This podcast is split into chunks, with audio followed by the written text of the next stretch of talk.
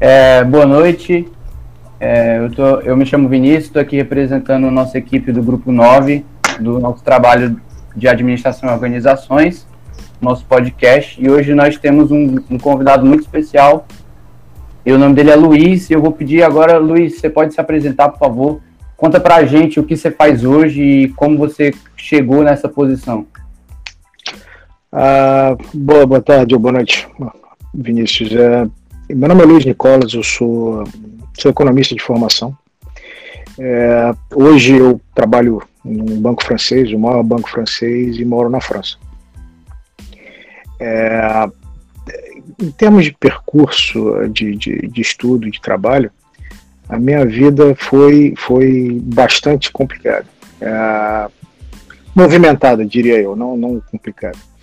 Mas, é, como você, você, sabe, você, eu, comecei a fazer faculdade no Ceará e terminei minha faculdade no Rio de Janeiro. Sou carioca de nascença, mas morei muitos anos em Fortaleza.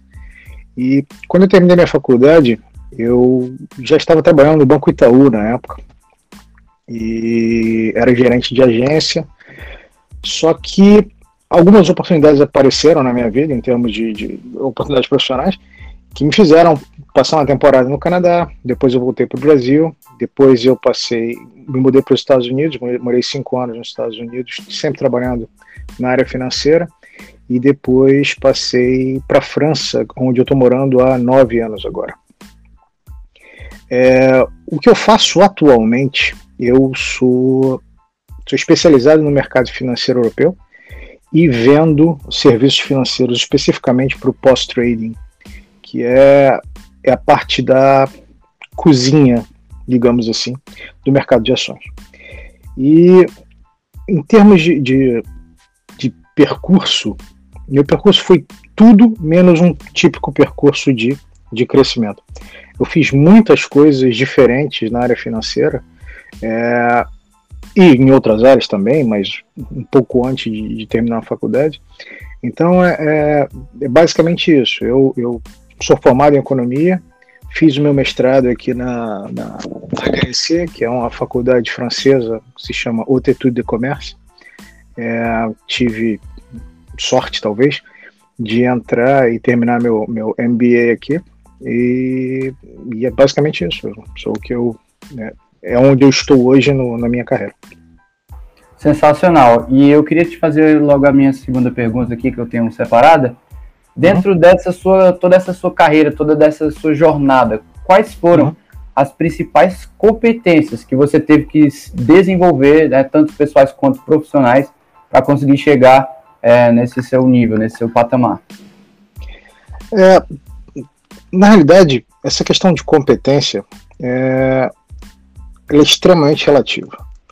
Por que, que eu digo isso? Porque, obviamente, num primeiro momento, a primeira coisa que você tem que aprender é, é você se tornar um conhecedor daquilo que você faz. Seja qual for o seu tipo de trabalho. Então vamos supor que você gosta da área financeira, você quer entrar numa corretora, por exemplo. Você tem que entender muito bem uh, como funciona uma corretora, quais são as coisas que você tem que aprender, etc. É, esse, é esse é o primeiro ponto. A partir do segundo ponto, que é quando você começa a evoluir na sua carreira e você começa a fazer gerenciamento de pessoas, existe um outro nível de competência que você precisa ter. Esse outro nível de competência, ele é muito mais voltado à relação humana, é, de como você vai fazer, como você vai gerenciar as pessoas, como você vai fazer com que elas produzam e se sintam bem e estejam contentes, porque elas contentes elas vão produzir melhor e fazer com que a, a a tua performance ela vai passar a ser diretamente ligada à performance dos outros. E a partir do momento quando você sobe mais um degrau, aí você vai gerenciar outro tipo de pessoa que vai gerenciar outras pessoas. Então, toda essa parte de, de aprendizado humano, diferença cultural, o fato de eu ter vivido em outros países, amplia a, a, a sua visão de mundo em relação a o que é do ser humano, que é uma característica do ser humano, e o que é uma característica cultural. Há diferenças culturais enormes entre o Brasil e a França, entre o Brasil e os Estados Unidos, entre o Brasil e o Canadá. Há diferenças culturais enormes entre os Estados Unidos e a França. Há coisas que a gente faz no Brasil que nos Estados Unidos as pessoas olham estranho, e vice-versa.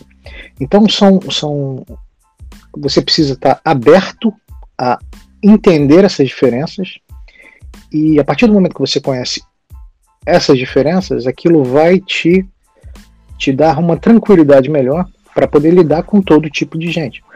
Porque quando a gente começa a, a, a crescer ou a, ou a gerenciar pessoas especificamente, você precisa ter uma, uma facilidade de comunicação enorme. Você precisa aprender a discutir com todo tipo de gente, sobre todos os tipos de assuntos, é, é, e você precisa se importar com as pessoas. Porque se você não se importar com as pessoas, com o que elas estão passando, é, elas não vão se sentir bem o suficiente para produzir bem o suficiente o quanto você quer que elas produzam. Então é bastante, é, são pequenos pontos em cada ponto da tua carreira que você aprende coisas e, e essas coisas vão te servir num futuro para que você evolua mais e mais.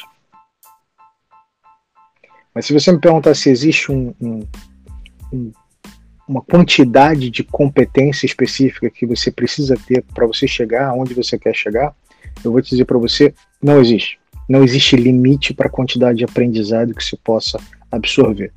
Então, o meu, o meu conselho, se é que eu posso te dar um conselho, é de aprender o máximo que você pode sobre todos os assuntos. Porque um dia, aquela coisa que você aprendeu, que você pensou que não ia servir, ela pode vir a ser útil para qualquer coisa que, que você venha a fazer no futuro. Legal, Luiz. É, eu sou o Arthur, sou do grupo também. Prazer, viu? Estar é, entrevistando aqui você. E eu queria saber, é, partindo assim para a parte de gestão, uhum. na sua visão, qual, qual o papel do gestor, administrador dentro de uma organização? O, o papel do gestor é, o gestor tem que ser uh, um chefe de orquestra. Ele não é quem sabe mais, nem deve ser quem sabe mais. Ele não é o especialista nos assuntos, ele não é a pessoa que vai que vai gerenciar o dia a dia, o que vai fazer do seu lado, que é aquilo que você precisa fazer. Ele não é essa pessoa, mas ele é uma pessoa que tem que aprender a contratar bem. Ele, tem que, ele tem que se cercar das melhores pessoas possíveis. Pessoas em que ele possa confiar e possa, como o próprio nome diz, gerenciar para que elas performem e produzam aquilo que ele quer e para chegar ao objetivo que ele quer chegar. Seja ele qual for o objetivo. Então, quando a gente fala de, de papel do gestor, o papel do gestor ele depende muito de cada tamanho da empresa. Quando a gente fala do papel do gestor numa pequena empresa, o gestor é o malabarista. É aquele que vai de um lado para o outro e faz basicamente tudo numa pequena empresa.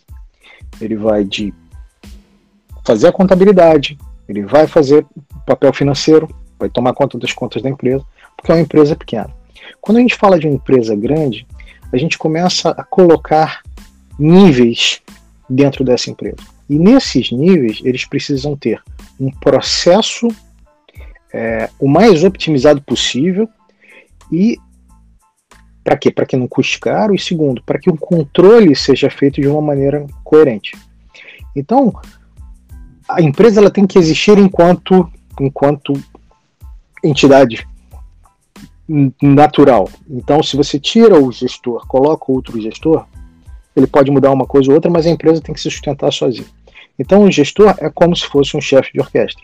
Você tira o gestor, troca o gestor, mas o violonista está lá, o baterista está lá, o, o, o flautista está lá, e todos eles vão continuar performando e vão fazer Agora, enquanto gestor, você vai, você vai ser, uh, eventualmente, você vai ter que tomar decisões. E essas decisões, elas também precisam ser baseadas nas informações que você vai receber de quem está ao teu redor. E aí você vai tomar a decisão. Então, esses dois papéis entre chefe de orquestra e tomar decisão, você tem que estar cercado das melhores pessoas possíveis e você tem que estar é, tem que ter confiança nelas.